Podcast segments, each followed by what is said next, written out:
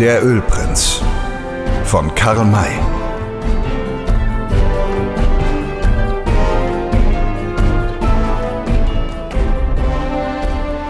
Bis dahin brauchten die zwei nicht lange zu warten. Die Sonne hatte schon den Horizont berührt. Sie verschwand. Immer tiefer werdende Schatten der Dämmerung kamen von Osten herbei und draußen am Wasser leuchtete nun ein hohes, helles Feuer auf. Man konnte die Feinders schon nicht mehr erkennen. Komm, forderte Sam seine Gefährten auf. Wir wollen keine Zeit verlieren. Sie verließen ihr Versteck und schritten dem Lager der Gegner zu. Je näher sie kamen, desto leiser, zuletzt vollständig unhörbar, wurden ihre Schritte. Dass Sam Hawkins mit seinen Riesenstiefeln so geräuschlos auftrat wie ein Sperling im Gras, war geradezu unbegreiflich. Und Will Parker benahm sich mit einem Geschick, das bewies, dass er kein Greenhorn war, wenn er auch von Sam auch oft so genannt wurde. Als sie an den Fluss der kleinen Anhöhe gelangten, gab Sam seinen Begleitern das Gewehr und flüsterte ihm zu, Bleib hier zurück und halte meine Liddy. Ich will alleine hinauf. Well, aber wenn du in Gefahr gerätst, komme ich nach. Wusste nicht, welche Gefahr das sein könnte. Spitze die Ohren, Will, damit du nicht ertappt wirst. Von wem? Von den Kundschaftern, den sie bald losschicken werden. Es ist zwar nicht wahrscheinlich, aber doch möglich, dass er hier vorbeikommt. Sam legte sich auf den Boden nieder und kroch weiter. Es war jetzt die Zeit zum Anschleichen weil so kurz nach der Dämmerung die wenigen Sterne, die zu sehen waren, noch matt schimmerten. Bekanntlich wächst der Glanz der Sterne von der Dämmerung an. Wie bereits bemerkt, bestand die Bodenwelle, in der die Felsstücke lagen, aus lauter Geröll, das dem, der im Anschleichen keine große Gewandheit besaß, unter den Füßen und Händen wegrollen musste. Sam aber schob sich unhörbar Zoll um Zoll vorwärts ohne dass ein Steinchen aus seiner Lage geriet. So erreichte er die Höhe und hielt an. Seine scharfen, an die Dunkelheit gewohnten Augen sahen die Gegner vor sich. Er hätte sie auch bemerkt, wenn er sie nicht gesehen hätte, denn sie sprachen nicht gerade leise miteinander. Er wagte es, sich ihnen noch mehr zu nähern und hielt endlich bei einem großen Steinbrocken an, hinter dem er sich niederkauerte. Zwei oder drei der Feinders standen aufgerichtet an den Felsen, um über sie hinweg das ferne Lagerfeuer zu beobachten. Die übrigen hatten sich bequem gemacht. Sie saßen auf der Erde. Zwei waren es, die miteinander sprachen, Butler und ein anderer. Eben als Sam es sich hinter seinem Stein bequem gemacht hatte, hörte er den anderen sagen, hätten wir nur mehr Munition bekommen. Wir müssen außerordentlich sparsam sein. Nur einstweilen, beruhigte ihn Butler. Wir werden uns alles nehmen und noch weit mehr. Posten, rief er einem seiner Männer zu. Jetzt ist Zeit, dunkel genug. Mach dich fort, aber lass dich ja nicht erwischen oder auch nur hören oder sehen. Sonst hast du es mit mir zu tun. Werde mich hüten, mich sehen zu lassen, antwortete der Angeredete. Es ist nicht das erste Mal, dass ich lauschen gehe. Darum schicke ich dich eben und keinen anderen. Du brauchst dich nicht in Gefahr zu begeben, brauchst nichts zu wagen und dich ihnen nicht allzu weit zu nähern. Das wäre unnötig. Aber ich möchte doch gerne wissen, was sie reden. Das ist von keinem Nutzen für uns. Ich will nur wissen, ob sie allein am Wasser sind oder ob sich noch andere dort befinden. Aber wenn ich sie reden höre, könnte ich erfahren, ob sie vielleicht Verdacht hegen. Verdacht? Woher soll der kommen? Sie können sich doch denken, dass wir ihnen folgen. Dazu sind sie zu dumm. Mit dem Deutschen ist gar nicht zu rechnen. Und der Scout schien nicht der Mann zu sein, der sein Leben wagt, um andere zu beschützen. Also bleiben nur noch die drei Schufte, die gestern trotz ihrer Dummheit ein solches Glück gegen uns gehabt haben. Ihr Verstand reicht sicher nicht so weit, zu vermuten, dass wir ihnen nachgeritten sind. am Rio Verde in Fallen Bären und Biber zu fangen. Hat man jeweils von einer solchen Verrücktheit gehört? Also geh, Posten, und spute dich. In einer halben Stunde kannst du wieder hier sein. Der Speer entfernte sich und der erste Sprecher nahm nun wieder das Wort. Wann soll der Überfall erfolgen? Butler. Heute Abend noch oder morgen früh? Morgen erst. So lange kann ich nicht warten. Ich brenne vor Begierde, Ihnen und vor allem dem kleinen dicken Kerl die Rechnung heimzuzahlen. Nein, heute Abend noch. Wenn Sie schlafen und das Feuer ausgegangen ist. Nein, wir werden Sie mit der einzigen Salve niederschießen. Dazu gehört Licht. Aber das Feuer ist groß und leuchtet so weit, dass Sie uns sehen müssen, wenn wir kommen. Dadurch, dass Sie einen solchen Höllenbrand angefacht haben, beweisen Sie, dass Sie nicht den geringsten Verdacht hegen. Es ist freilich unangenehm, dass die Riesenflamme gar nicht so weit leuchtet. Wir müssen also warten, bis sie niedrig brennt. Dann aber wird keinen Augenblick länger gezögert. Auf den Kleinen darf mir dabei niemand schießen, denn er soll von meiner Kugel sterben. Er erging sich weiter in zornigen Ausdrücken und kräftigen Redensarten über das gestrige Erlebnis. Sem hörte gelassen zu. Er hoffte, noch allerlei Wichtiges zu hören. Darum blieb er wohl noch eine Viertelstunde liegen, sah sich aber getäuscht und verließ endlich sein Versteck ebenso leise und vorsichtig, wie er gekommen war.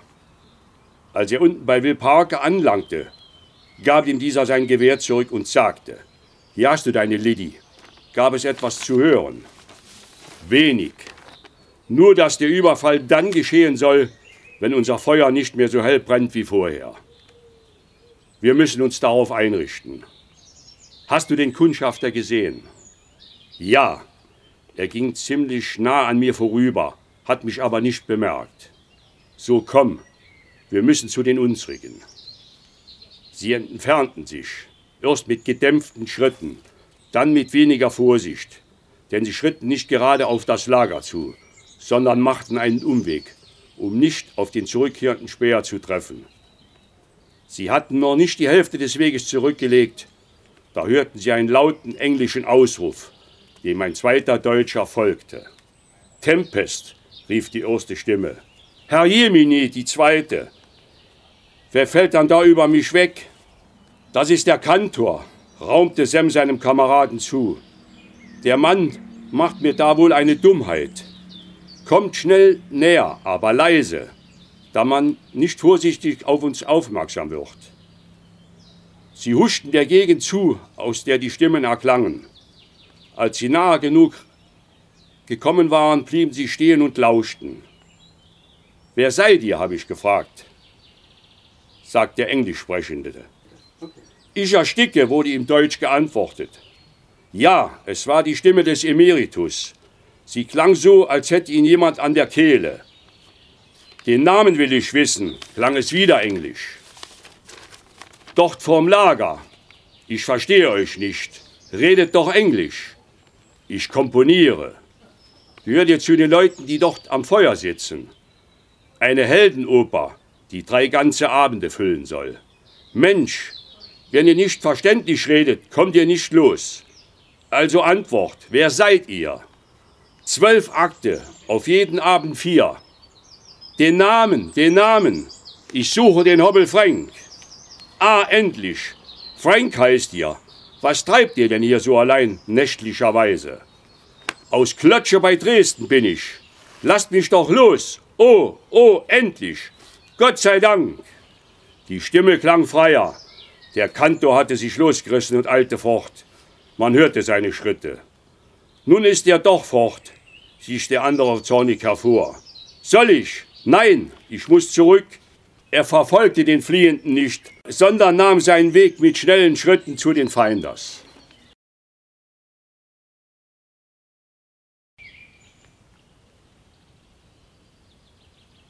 Ich wünsche meinem Nachfolger alles Gute für die Zukunft und genauso viel Erfolg, wie ich ihn hatte.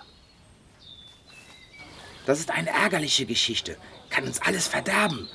Ich laufe wieder hinüber zu den Feinders, was der Mann dort meldet. Bleib hier stehen. Ich muss eher dort sein als er. Er rannte fort. Bill Parker wartete. Es verging wohl eine halbe Stunde, ehe Sam zurückkehrte. Als er kam, meldete er. Es ist besser abgelaufen, als ich dachte. Die Begegnung konnte dem Kantor das Leben kosten oder, wenn wir ihm beisprangen, wenigstens unseren Plan zu Schanden machen. Für wen halten die Feinde diesen Unglückseremitus? erkundigte sich Parker. Es ist gar nicht von ihm gesprochen worden. Dieser pfiffige Kundschafter hat die Begegnung gar nicht erwähnt. Unbegreiflich. Sie ist doch so wichtig, dass er sie unbedingt melden musste. Er hat sie wahrscheinlich aus Angst vor Vorwürfen verschwiegen. Ehe er ging, drohte ihm Butler, sich ja nicht sehen zu lassen. Nun ist er gar über jemand weggefallen. Wenn er das sagt, hat er nichts Gutes zu erwarten. Darum zog er es vor, lieber zu schweigen. Das kann uns nur lieb sein. Komm jetzt zum Lager. Sie gingen weiter, hatten aber erst wenige Schritte getan, als sie schon wieder stehen blieben, da sie ein Geräusch vor sich hörten. Als es näher kam, erkannten sie, dass es Hufschläge waren. Ein galoppierendes Pferd, das gerade auf uns zusprengt, sagte Parker. Ja, so ist es, stimmte Sam bei. Was ist das nun wieder, wenn ich mich nicht irre? Schnell zur Seite! Das Pferd war rasch näher gekommen. Sie wichen gerade noch zur rechten Zeit aus. Als es vorüberschoss, sahen sie trotz der Dunkelheit, dass zwei Gestalten auf demselben saßen. Die eine von ihnen stöhnte laut. War das einer von uns, Sam? fragte Parker. Weiß nicht. Waren überhaupt zwei altes Greenhorn. Sie schienen miteinander zu kämpfen. Der eine saß richtig im Sattel, der andere kniete hinter ihm und hatte ihn am Hals. So genau habe ich nicht unterscheiden können. Hast du dich auch nicht etwa geirrt? Nein, ich stand näher als du und konnte es deutlich sehen. Einer von ihnen gehörte wohl zu uns. Wer aber mag der zweite sein? Nun, beide gehörten zur Gesellschaft der Auswanderer. Es hatte sich nämlich Folgendes ereignet. Frau Rosalie war mit Poller, dem Scout, in Streit geraten, in dessen Verlauf sie schließlich zornig ausrief. Denken Sie nicht etwa, dass wir Ihre Untertanen und Sklaven sind? Ich, Frau Rosalie Eberspach, geborene Morgenstern und verwitterte Laienmüller, habe hier gerade so viel zu befehlen wie Sie. Verstehen Sie mich? Sie zeigen uns den Weg und kriegen Ihr Geld davor. So ist die Sache. Und morgen gehen Sie ab der Herr Sam Hawkins wird uns weiterführen. Der versteht seine Sache besser als Sie und macht's zurzeit der noch gar umsonst. Besser als ich? fragte der Scout. Darüber haben Sie als Fremde und Frau gar kein Urteil. Weiber haben überhaupt zu schweigen. Zu schweigen? Eh, was sie nicht sagen. Schweigen sollen wir, Damen. Hören Sie, da sind Sie auf dem Holzweg. Wozu haben wir denn den Mund bekommen? Schweigen lieber Sie, denn alles, was Sie sagen, ist falsch und verrückt. Wir werden froh sein, wenn Sie morgen fort sein werden. Auf Ihre lockere Amtsführung als Wegweiser und Scout dürfen Sie sich wahrhaftig nicht viel einbilden. Ich kann dieses Amt ja schon heute niederlegen. So, das ist uns lieb, das ist uns recht, das wird ohrenblicklich angenommen. Also treten Sie ab. Sie sind hiermit aus Amt und Schand und Brot entlassen. Nicht eher, als bis ich meine Bezahlung bekommen habe. Die sollen sie haben, ohrenblicklich haben. Wegen den paar Pfennigen lassen wir uns nicht beim Land- und Kreisgericht verklagen. Julius, hast du Geld bei der Hand? Julius hieß ihr Mann, der neben ihr stand. Er bejahte die Frage. So, bezahl den Mann, bezahl ihn! Mir kommt er nicht wieder ins Haus. Dem will ich zeigen, ob wir Damen schweigen müssen oder nicht. Ich bin nur deshalb mit nach Amerika gegangen. Und gleich dieser erste Yankee, der mir in den Weg gekommen ist, will mir die Sprachwerkzeuge verbieten. Das muss einer ja aus allen seinen sieben Himmeln reißen. Also, zahl ihn aus und ab mit ihm. Der Scout erhielt wirklich seinen Lohn so ausbezahlt, als ob er mit bis nach Phoenix am Salt River geritten wäre. Er schob das Geld mit pfiffigem Lächeln in die Tasche. Jedenfalls hatte er den Streit nur deshalb vom Zaun gebrochen, um das Geld zu bekommen und sich noch während der Abwesenheit Sams entfernen zu können. Er sattelte sein Pferd, nahm sein Gewehr und stieg auf. Da trat Dick Stone zu ihm, ergriff die Zügel des Pferdes und fragte, Wollt ihr mir sagen, Sir, was es zu bedeuten hat, dass ihr da euren Gaul so plötzlich zwischen die Beine nehmt? Wie es scheint, wollt ihr fort. Yes. Habt ihr was dagegen? antwortete Poller spitzig. Danach werde ich nicht fragen. Oho, Dick Stone ist ganz der Mann, nach dessen Wort man fragt. Wir sollen überfallen werden. Da heißt es, entweder hief Freund oder hief Feind. Wenn ihr gerade jetzt fort wollt, so kennen wir den Grund. Kennt ihr ihn? Ah, wirklich? höhnte der Scout. Wollt ihr vielleicht die Güte haben, ihn mir zu sagen? Ja, ihr wollt zu den Feinders, um sie zu warnen. Ich glaube, ihr seid närrisch geworden, Master. Will euch sagen, wohin ich will. Ich bin von diesen Deutschen entlassen worden und kann nicht länger bei ihnen bleiben. Meine Ehre verbietet mir das. Darum will ich hinaus zu den Soldaten, um bei ihnen bis zum Tagesanbruch zu bleiben. So, das ist meine Absicht und nun lasst mich fort. Dick Stone ließ sich, durch diese Lüge für einen Augenblick getäuscht, die Zügel aus der Hand zerren. Der Scout gab seinem Pferd einen Hieb und ritt davon in der Richtung, wohin sich der Leutnant mit seinen 20 Mann zurückgezogen hatte. Aber schon eine Sekunde später war Dick Stone sich wieder im Klaren. Er sprang nach der Stelle, wo sein Gewehr lag, und rief. Der Schuft hat mich belogen. Er will uns doch verraten. Ich schicke ihm eine Kugel nach. Da schnellte Shiso zu ihm und sagte, Schießt nicht, Sir. Es ist dunkel. Die Kugel würde fehlgehen. Ich bringe euch den Mann zurück. Nach diesen Worten schoss der Jüngling fort in die dunkle Nacht hinaus. Ihn zurückbringen? Dieser Knabe? fragte Dick. Sollte ihm schwer fallen. Ich muss ihm selbst nachreiten. Er wollte zu seinem Pferd. Da ergriff ihn Adolf Wolf am Arm und bat, Bleibt hier, er holt ihn wirklich. Ist unmöglich. Er holt ihn. Ihr könnt es glauben. Shiso, obgleich er noch so jung ist, bringt noch ganz andere Dinge fertig.